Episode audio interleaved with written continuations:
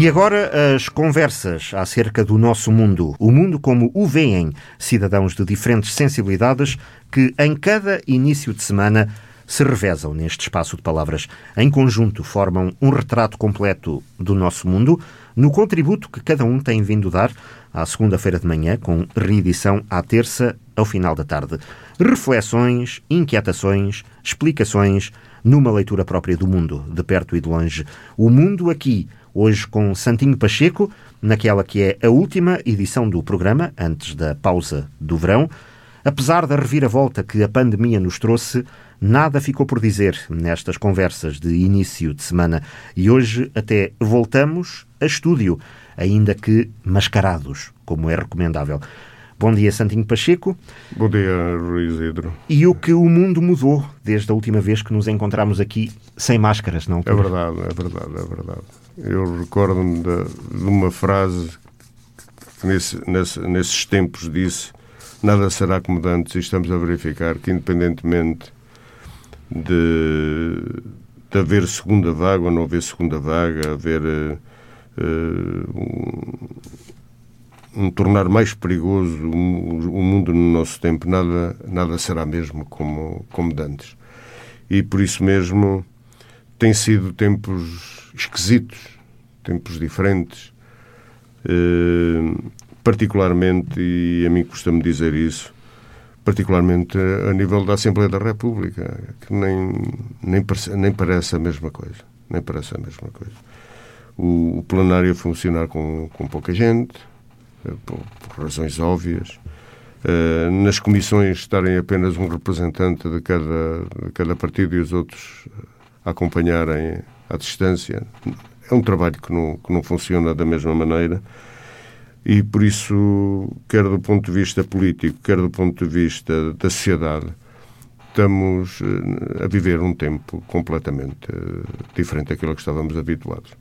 E é por isso que até estranhei, e, e, e para darmos um cunho diferente a esta conversa uh, sobre a pandemia, até estranhei, na Assembleia Municipal da Guarda, há dois dias ou três dias, aquela... No outro, na sexta-feira da outra semana, dia sim, 19. Uh, estranhei, dizia eu, que as pessoas não tenham, nem, nem compreendam que o atual governo e a atual Assembleia da República a funcionar verdadeiramente tem dois meses, não tem mais que dois meses. Porque toda a situação extraordinária que se viveu não, não deixa que nem o governo se concentre verdadeiramente em todas as opções que tinha uh, no início da legislatura, porquanto está concentrado naquilo que é uma luta de vida ou de morte de um país, quer do ponto de vista social, quer do ponto de vista económico, quer do ponto de vista político também, e por isso mesmo concentrado. O, o, o nosso primeiro-ministro, nem sei o que é que ele consegue fazer mais, por isso, estar com acusações do não cumprimento do, do programa eleitoral, da, da falta de, do, do, pagamento de promessas do governo uh, à Guarda, uh, eu só tenho a agradecer-lhes, porque não era preciso que tocasse nenhum sino a rebate para que as situações a que nos comprometemos para com a Guarda venham a ser concretizadas. Mas uh, o Santiago Pacheco também não se esquece delas. Perfeitamente. Esperemos. Mas ajuda. E é por isso que eu queria agradecer aos deputados municipais que levantaram essas questões, da área de, do Ministério da Administração Interna ou de outros, ou de outros ministérios, uh, o facto de o terem feito. Porque nem sabem como me ajudam a tornar ainda mais forte reivindicação diária, diária que nós fazemos junto dos membros do Governo para que não se esqueçam dos compromissos que têm com, com a Guarda. Olha, a começar do Pavilhão 5, que, que quero-lhes dizer para meu descanso e para descanso da, da, da, população da Guarda, que as coisas estão a evoluir muito bem e que todos os dias recordamos a quem temos de recordar que, para além de, de se fazer justiça à Guarda no, na área da saúde, é muito importante que as palavras e os compromissos de um Primeiro-Ministro, ainda que em, que em, campanha eleitoral, sejam cumpridos. De maneira que eu queria aproveitar logo no início da conversa para agradecer aos deputados municipais da Guarda o facto de nos ajudarem tanto a manter na, na ordem do dia aquilo que são os compromissos do PS para com a Guarda, porque, na verdade, vamos cumprir todos o, o, e cada um desses compromissos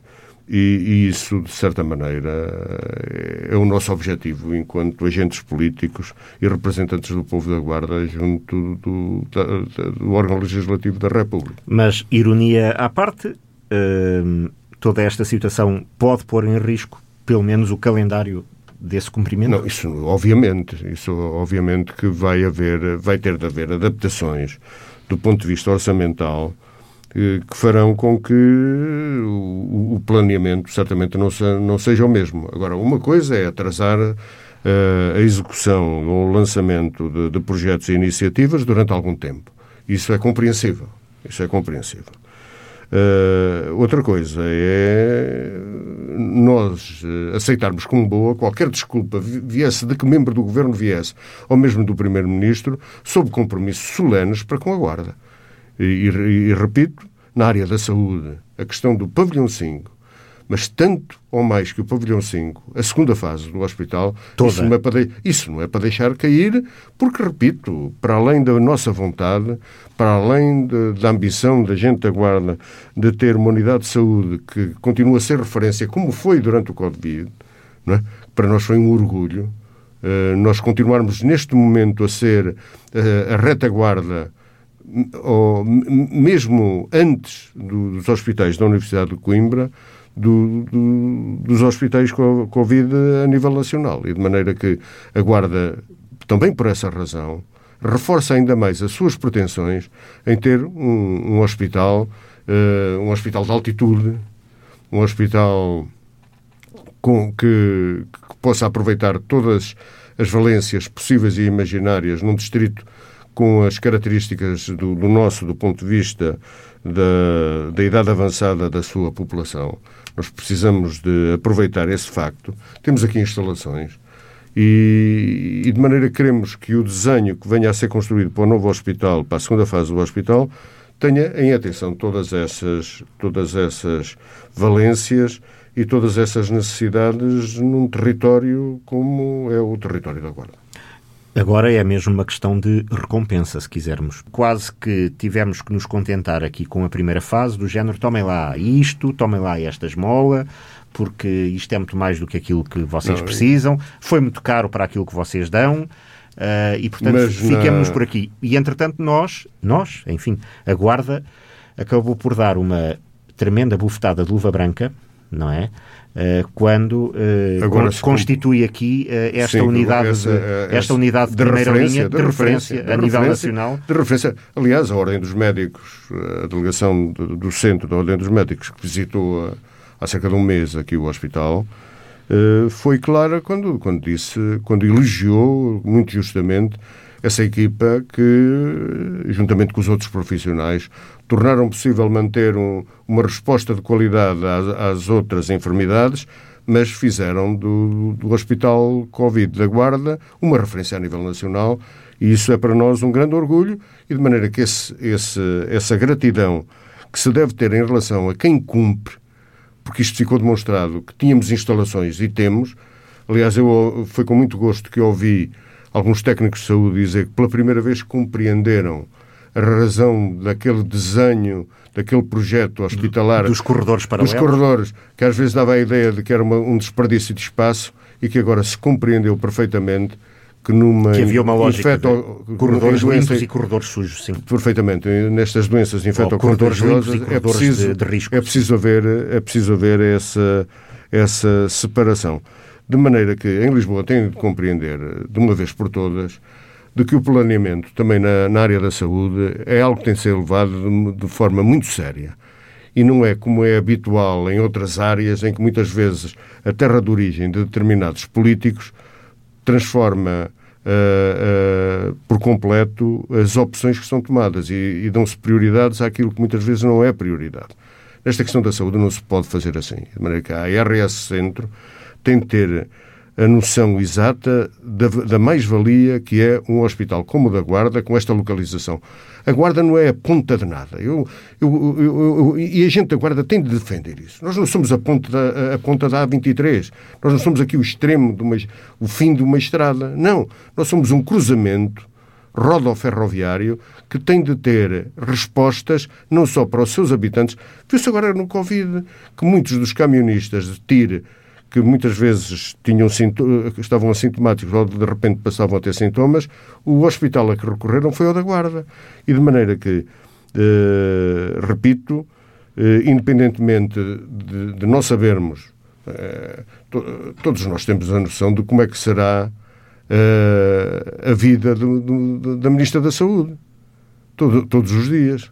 Ou, ou a nossa Ministra Ana Mendes Godinho como é que será a vida desta mulher que ainda na semana passada, quando uh, visitou Pínzio, dizia que por cima dela já tinham passado não sei quantos tiros e não sei quantos comboios, tal é a violência do trabalho que muitas vezes se estende pela noite fora e depois ao outro dia de manhã lá tem de estar novamente. E por isso mesmo nós temos uma noção exata do que é o esforço que está a ser feito na, nesta área. E por isso mesmo a questão da saúde tem de ter da parte do, do governo a resposta que a Guarda precisa, eh, mas também que a Guarda exige com toda, com toda a clareza. De maneira que, tranquilos, eh, quer na Guarda, quer no resto do Distrito, nós não deixaremos cair nenhum dos nossos compromissos. Quero mesmo dizer que, do ponto de vista da economia, este é um momento em que as dificuldades trazem muitas oportunidades. E a questão do, na questão do turismo, foi uma questão que nós falámos aqui da, da, da última conversa, muito preocupados com, com, as consequências que isso vai ter no, no emprego. O turismo é, na verdade, um, um dos nichos de, de, com maior número de trabalhadores, mas nós vamos ter de aproveitar o facto de as pessoas finalmente descobrirem que para férias não é só o, o mar e, e a praia. Quer dizer, o interior tem hoje, até do ponto de vista das praias fluviais, locais em que para, para, para, para nos banharmos numa, numa quente tarde de verão, se calhar até é melhor do que qualquer praia do litoral. E de maneira que a questão do turismo é para nós absolutamente fundamental.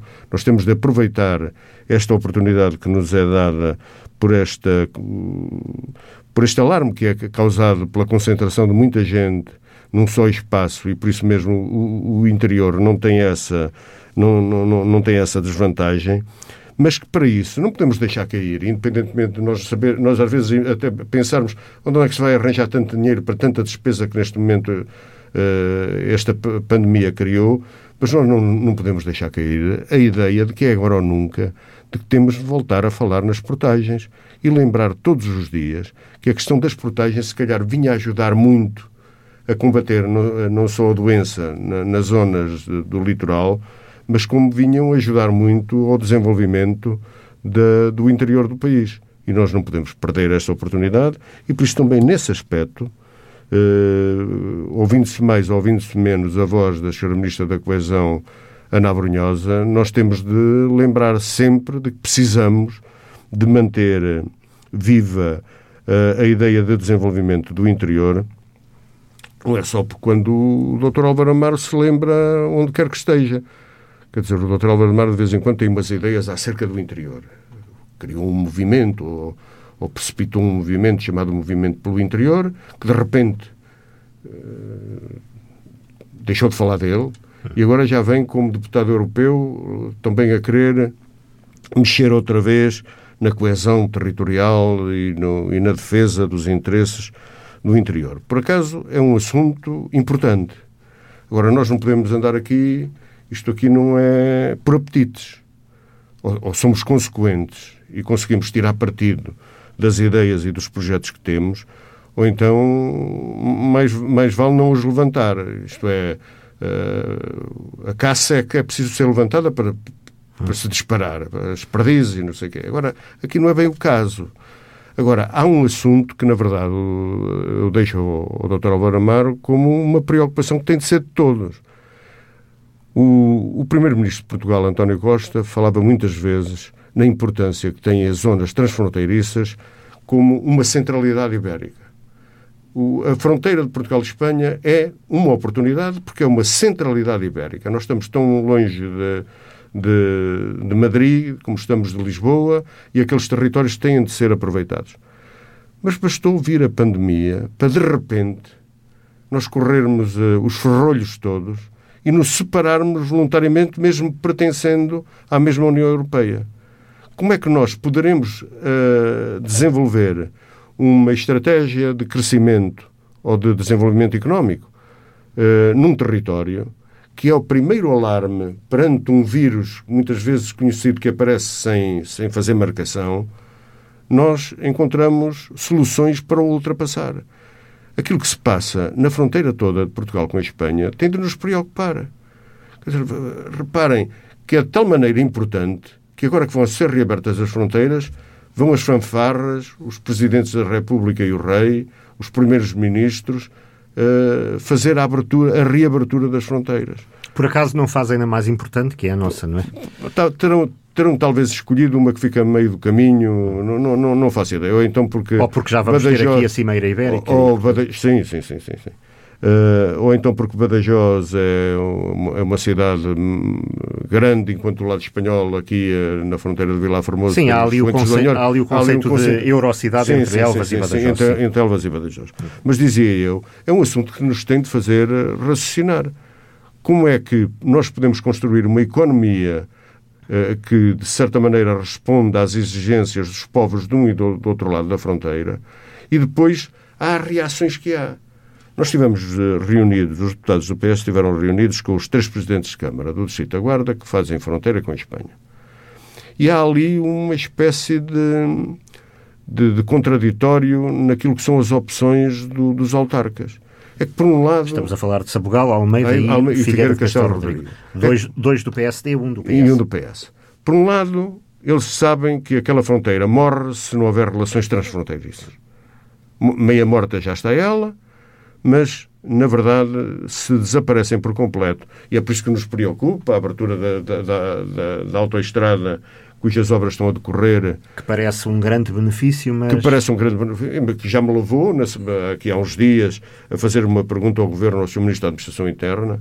Então vai-se fazer uma fronteira sem criar um espaço de controle, quando, por exemplo, agora com esta pandemia, se fecharam as fronteiras e, e, precisa de haver controle. Se a fronteira passa para a autoestrada nova, sem haver lá um metro quadrado de área coberta, como é que se faz esse controle? Algo que se diga, começa aqui um país e termina outro. Pronto, é? e de maneira que tu, tudo isso é extremamente importante, e, e, e diz, mas os, os presidentes de Câmara entendem também que tem de haver algum rigor e que não pode-se entrar pelas fronteiras de qualquer maneira com o medo de, de vir a ser infectados. Isto é, há aqui um, um, eh, em contraste aquilo que são os interesses da economia local, mas aquilo que também são os receios da população residente que, que tem medo que, que os espanhóis ou, ou imigrantes portugueses tragam para o interior do país a doença, além de muitas vezes, se calhar, como se passou há 100 anos atrás Sim, com a pneumónica de 1918 e não sei quantos. Que houve localidades aqui da zona raiana que foram muito, muito afetadas. E, e, Presume-se que por causa desse, do, do dessas contrabando, dessas relações muito, muito próximas.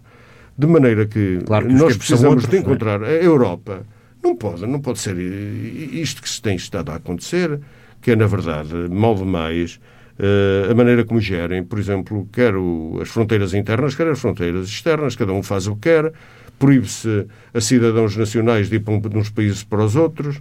Quer dizer, ou há uma regra que seja igual para todos, ou, ou, ou deixar que cada país faça aquilo que entende no que diz respeito à, à mobilidade através dos seus territórios. É um perigo muito grande que não, que não se pode correr. E de maneira que era bom que, a partir do Parlamento Europeu, houvesse a noção do perigo que é estarmos a alimentar o desenvolvimento económico em áreas transfronteiriças, porque são centralidades que, que é preciso uh, desenvolver, mas simultaneamente haver uma ausência completa de legislação europeia que ponha as pessoas ao abrigo de perigos como este que agora aconteceu e que podem pôr em risco a sobrevivência de, de vastos territórios, particularmente territórios já de si tão envelhecidos, em que o desaparecimento desta geração pode levar ao despovoamento absoluto de, de uma vasta, de, de uma vasta, de vastos territórios. A fronteira seca de Portugal com Espanha é a fronteira mais pobre e menos desenvolvida de todo o continente europeu. Isto é, tem de nos fazer pensar. E agora isto foi uma machadada, uma, machadada ainda maior na, em terras como, como, à frente de todas, como Vila Formoso, que nos preocupa muito. Não é? Mas que oportunidades é que pode haver para estas? Eh, ou, ou será que agora hum, algum horizonte de recuperação, eh, alguma perspectiva positiva para hum, este interior decorre unicamente do facto de quem vive no litoral ter descoberto que aqui pode ser um porto seguro, um porto de abrigo? Uh, e, portanto, podemos ter aqui uh, uma oportunidade que decorre apenas uh, do interesse de quem vive no litoral? Não, eu penso, eu, eu, eu, sou daqueles que acredito que nós precisamos de, de algumas transformações, mesmo do ponto de vista político eu já, já não acredito, já se experimentou tudo, já, já houve governos de todas as cores e houve políticos de grande inteligência de vários partidos que passaram por pastas importantíssimas do, do desenvolvimento económico, seja nas finanças, na economia, na agricultura, na educação, etc. E, e, e chegamos a que, a que conclusão? Olha, porque perdemos gente todos os dias. Ainda agora se tomamos conhecimento da perda de população em todos os conselhos da cima das Beiras e Serra da Estrela. Isto tem, de, tem de, na verdade, de nos fazer, de, de nos preocupar. De maneira que eu sou daqueles que entendo que sem regionalização não é possível dar-se uma volta muito grande a nenhuma política de desenvolvimento em territórios como este. Isto é, nós estarmos dependentes da, da vontade política e da inteligência de pessoas individualmente é muito perigoso. Nem sempre acontece. Nós ainda há pouco estávamos aqui a falar de que de, de 30 em 30 anos, em 40 ou 40 anos, aparece alguém com quem nos identificamos pelo amor, pelo empenho, pela, pela, pela genica que coloca na, na, atividade que desenvolve enquanto política, uma, uma atividade nobre uh, de, de, ser política. Nós estamos agora a atravessar uma fase dessas, por acaso, repito, o, a sorte do país foi o azar, de, de certa maneira, da Guarda de não a ter mais vezes connosco, o refirmar Mendes Godinho, que é, na verdade, uma força da natureza e uma apaixonada pela guarda e, e, não, não se pergunta ao enamorado muitas vezes qual é a razão da paixão que isso muitas vezes tem, é um conjunto complexo que, que, que, nos mobiliza o cérebro e que a gente não sabe explicar bem. Mas temos, temos essa sorte. Mas uh, é, é algo que acontece muito raramente e por isso tem de ser aproveitado. E nós temos de saber aproveitar Uh, e temos de saber, de certa maneira, valorizar todas as movimentações e ajudar a todas as movimentações que ela possa fazer. Mas vai estar aqui na próxima, esta quarta-feira, no aniversário da, da Cápsula do Tempo, que é uma iniciativa como se sabe, de, do Escape Livre, da Rádio e do Instituto Politécnico. E muito é, bem. É este ano a convidar. E, e, muito, e muito bem, e muito bem, porque ela, na verdade, merece uh, essa atenção, embora ela, ninguém precise de lhe, de, de lhe chamar a atenção para as preocupações e a responsabilidade que ela sabe que tem perante a população da Guarda e os territórios da Guarda. Isso tenho.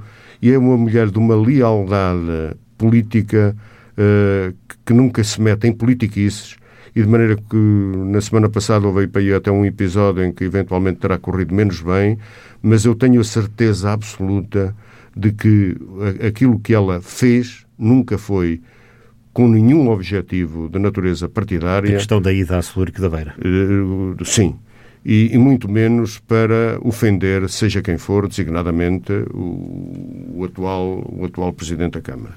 E de maneira que... Celurico da Beira é uma terra que politicamente tem de ser gerida com pinças.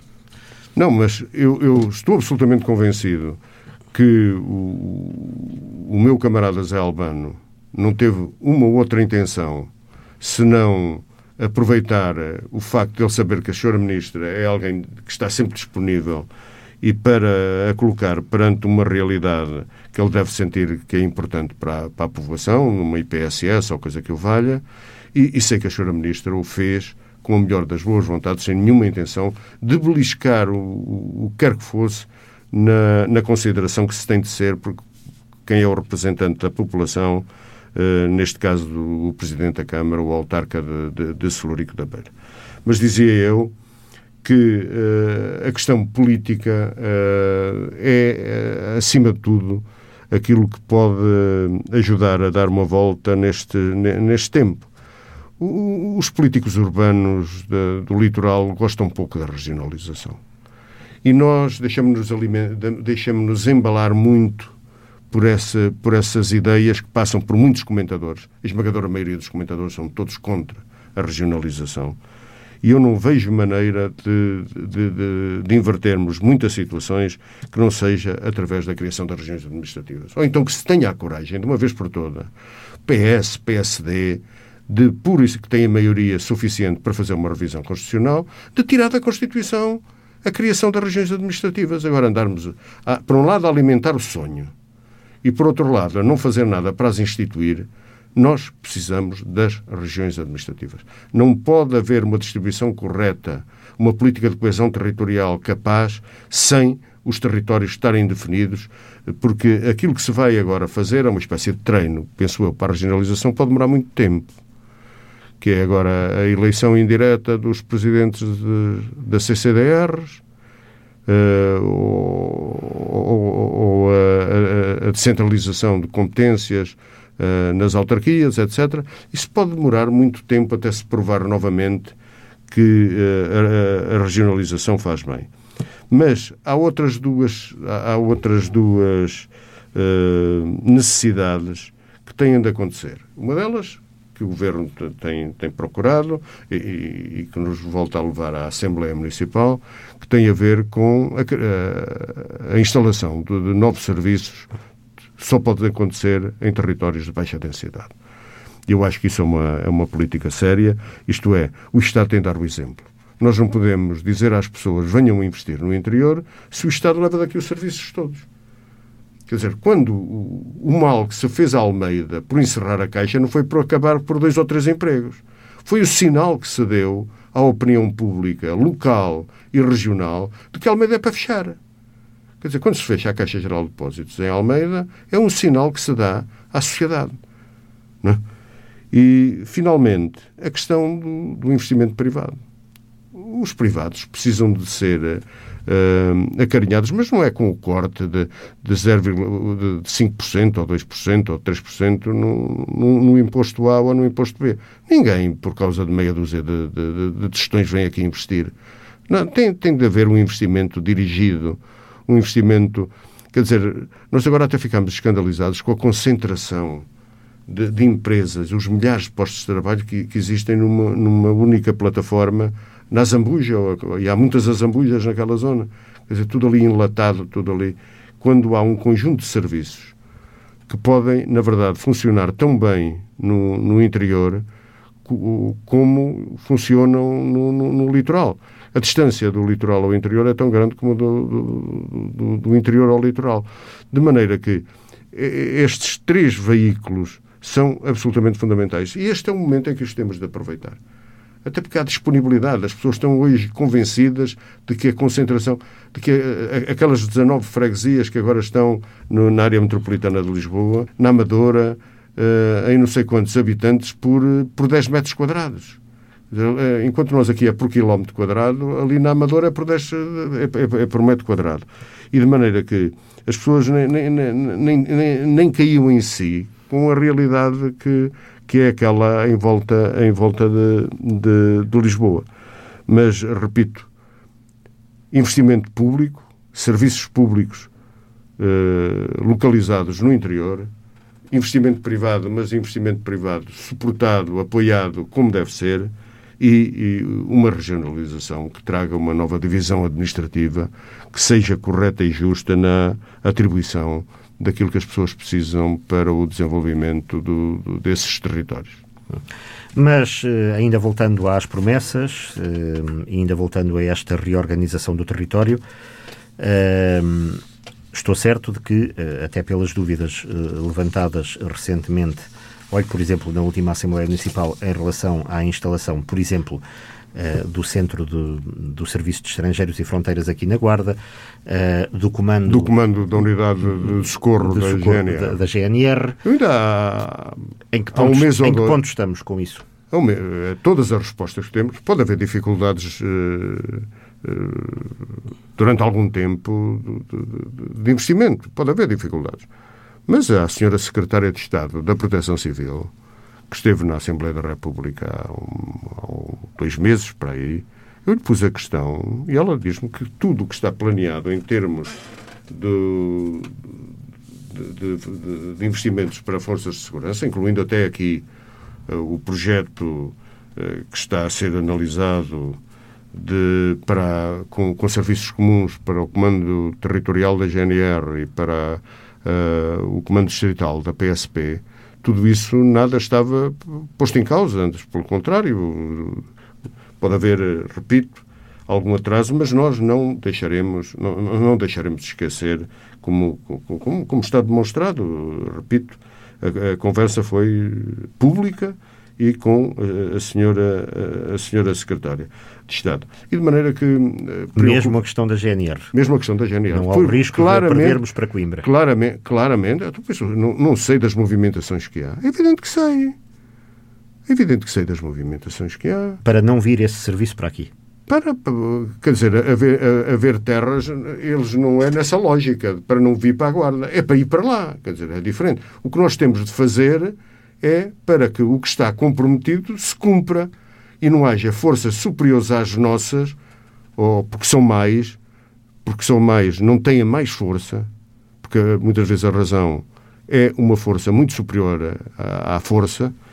Uh, o que eu quero dizer é que eles podem tentar que, que haja serviço, como, como, como em Lisboa se pensa que não há nenhuma razão para. Há muita gente que pensa que Centro de, de, de, de, Formação Rodoviária, de Segurança Rodoviária, que é uma coisa que pode ainda aguardar algum tempo. Nós entendemos que não.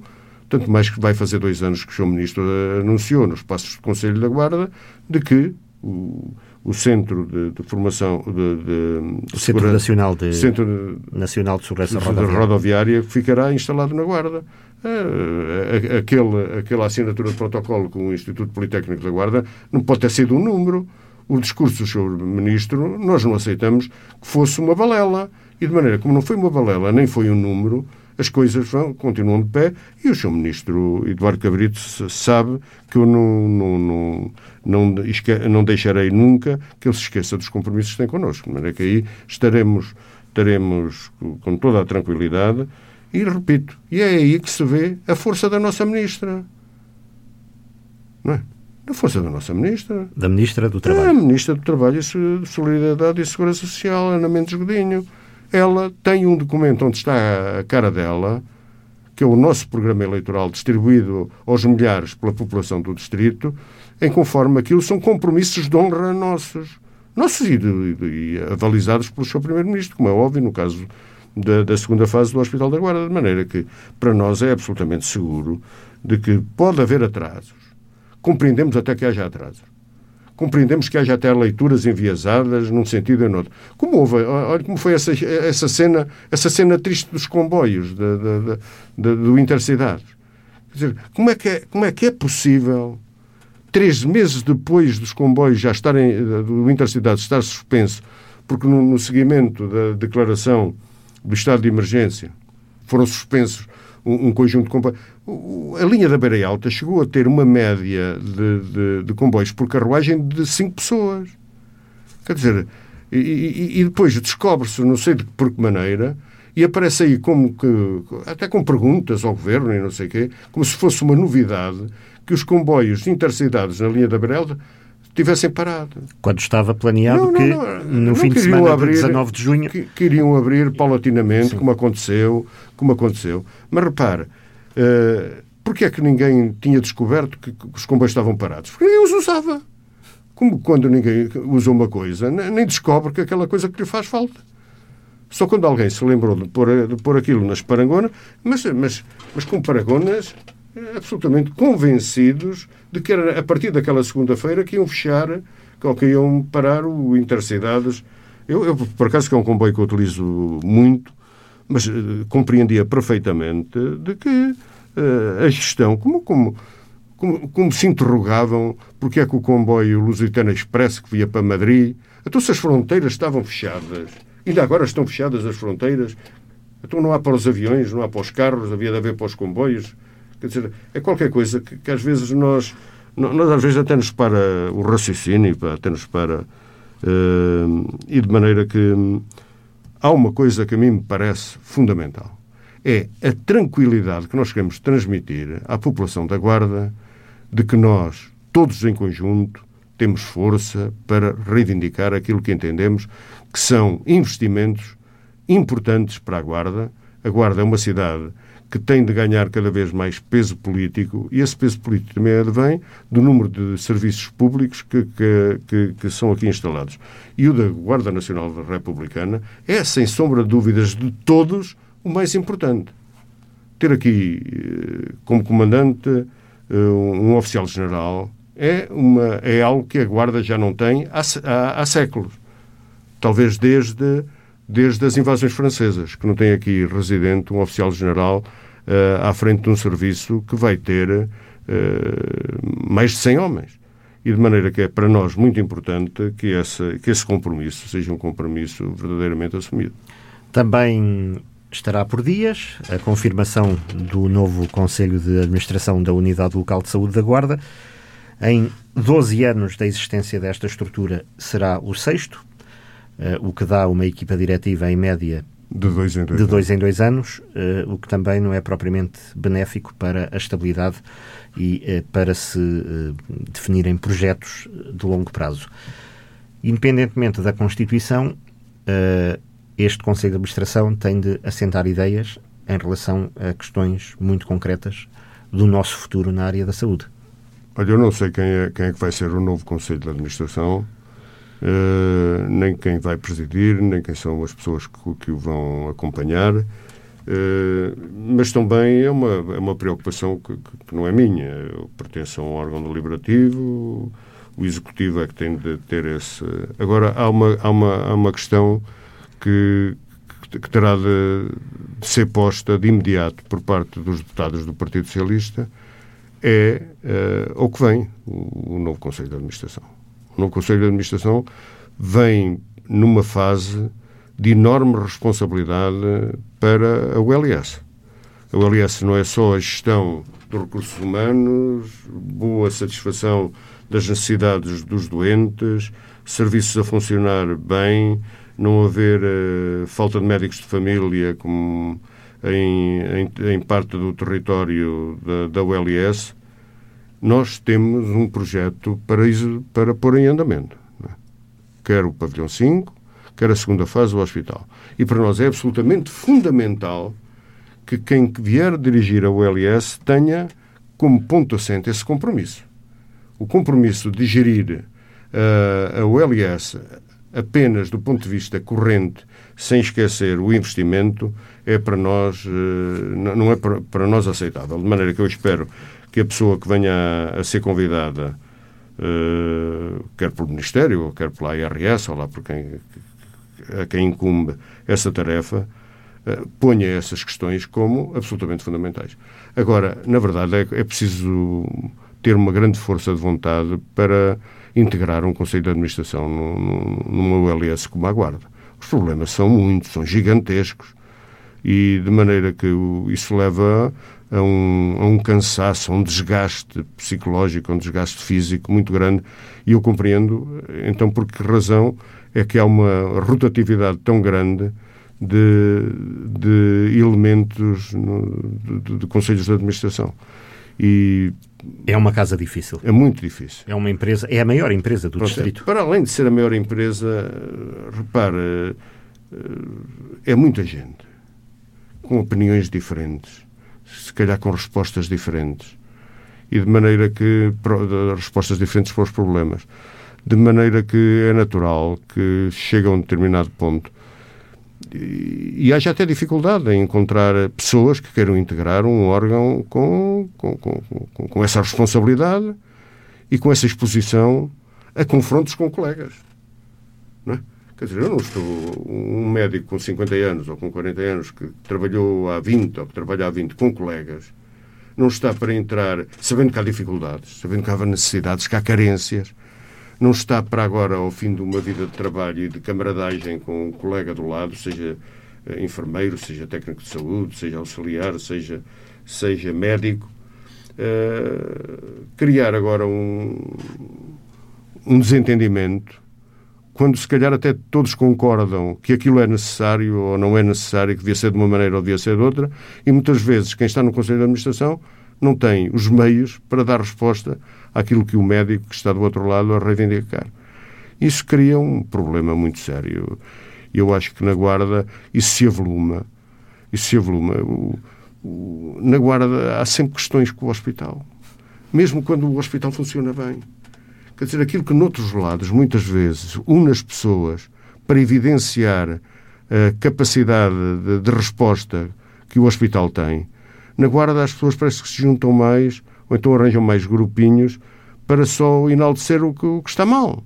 E de maneira que eh, eu espero, sinceramente, que haja uma. Até porque, como tive, tive reunido com o Conselho de Administração, mais a minha colega de, eh, de, de ceia, e, e, o que nos pediu o Conselho de Administração é façam lá força junto ao Sr. Ministro, é que nós queremos sair rapidamente. De, estamos, estamos cansados, estamos saturados, já acabamos a, a, nossa comissão há, uns meses e de maneira que eu espero que, que, rapidamente haja uma, haja uma resposta e que a resposta seja a resposta que o Hospital da Guarda merece, porque o Hospital precisa de ter à sua frente gente com, com força, capaz, que não, que não de lutar por, por aquilo que é a nossa grande ambição. Já, já, já, já, pavilhão 5, uh, e avançar para o projeto definitivo daquilo que será a segunda fase do, do hospital.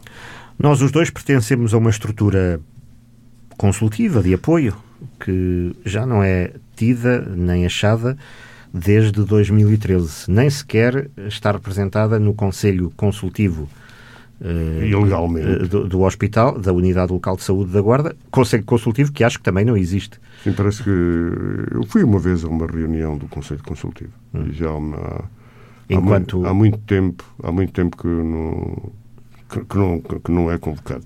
Mas, na verdade, uh, a mobilização da, da sociedade civil demonstrou que é uma peça fundamental para, muitas vezes, haver o acelerar de determinado tipo de processos. O caso do, do, do, do movimento de apoio ao, aos serviços materno-infantis é exemplar.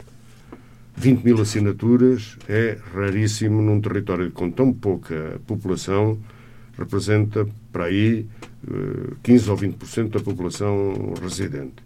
E de maneira que isso demonstra bem que a existência de uma estrutura de apoio aos utentes e que represente utentes é absolutamente fundamental hoje em dia, quando há tanta competitividade nos investimentos que, que repare, Porto Alegre conheceu a estrutura laboratorial do Hospital da Guarda, veio visitá-la e quer implementar no Hospital de Porto Alegre um, uma, uma estrutura laboratorial como a nossa. E em Viseu entendem que também têm capacidade para fazer análises e testes e não sei quantos, e se fazem na Guarda também se podem fazer em Viseu. O que me obrigou a dizer, e por que razão, é que os de Viseu haviam de ser mais que os da Guarda. Não é? Porque são maiores. Quer dizer, é que há gente foi uma, que... foi uma das unidades de, de, de, referência neste processo todo, o nosso laboratório Perfeitamente, de Perfeitamente, mas, mas repare, se vamos todos dizer que por ser maior, tem o direito a ter as coisas, bem, não nos queixemos que fica tudo em Lisboa, porque Lisboa é maior do que qualquer outra cidade. Quer dizer, agora, porque são maiores, já queriam ter o serviço, um serviço como, como a Guarda tem, um serviço exemplar, que nós não valorizamos. Que se calhar a maior parte das pessoas nem sequer sabem da, da, da categoria que tem, técnica que tem esse, esse laboratório a nível regional. De maneira que eu acho muito bem que tenha levantado essa questão.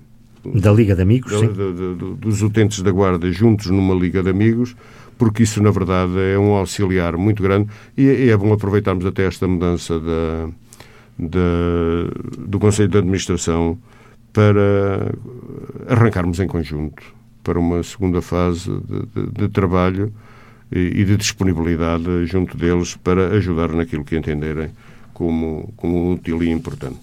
Esta eh, situação de emergência eh, também um, ehm, fez sobressair uh, a capacidade e o nível de resposta noutras áreas de atividade, por exemplo, a Escola Profissional da Guarda, que no dia em que gravamos, sábado ao fim da manhã, é referenciada no topo do ranking da, das escolas. Também uh, acaba, acabou de ser, também foi notícia ao longo desta semana na rádio, uh, pelo facto de ter criado um modelo que permite as aulas presenciais dentro das salas, sem necessidade de reduzir uh, a lotação, sem necessidade, sem necessidade de aumentar o número, de, aumentar de, o, o número de, de, o número de professores, algo que as próprias autoridades de saúde a própria Autoridade de Saúde Local eh, não só validou, como elogiou, como propôs, inclusivamente, que seja um modelo a seguir a nível eu, nacional eu, eu, pelo, eu, por acaso, Ministério estou da dentro, estou dentro desse assunto, porque também fiquei uh, abismado com,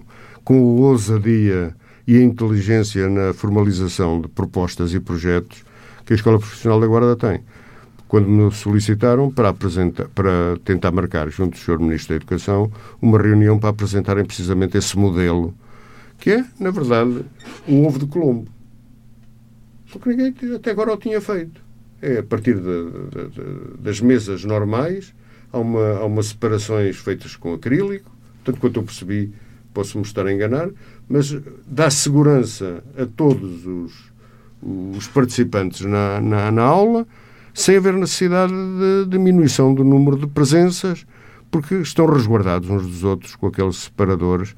É um investimento que, segundo me disseram, não é muito, não, não é muito pesado, mesmo para o.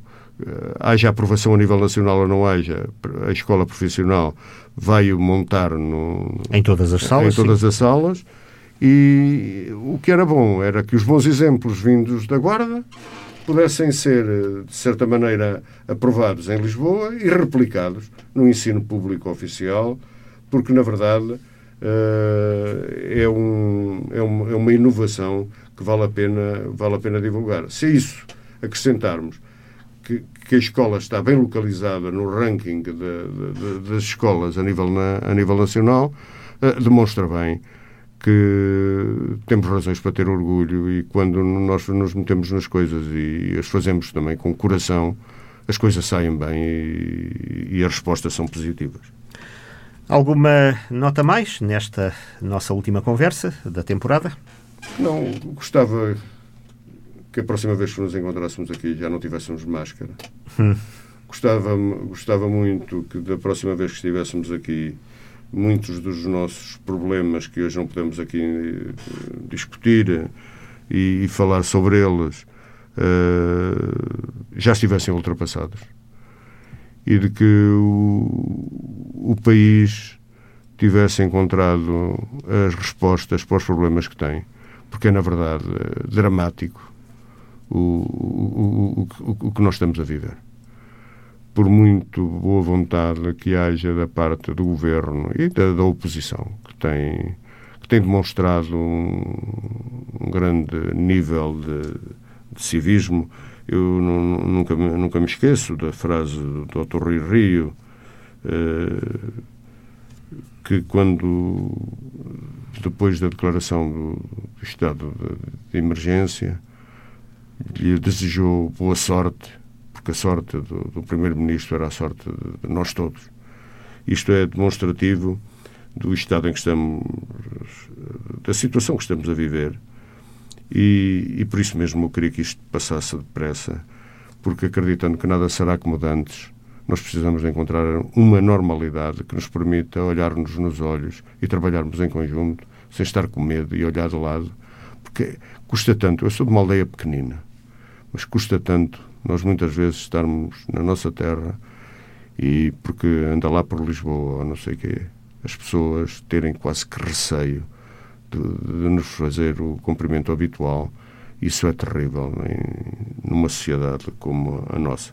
De maneira que estou absolutamente convencido que o verão nos vai fazer bem a todos e que da próxima vez que aqui estivermos, se Deus quiser, as coisas vão estar diferentes, para melhor. Oxalá que sim, mas protegidos ou não, as conversas aqui são sempre sem máscara, no eh, sentido uh, metafórico do termo.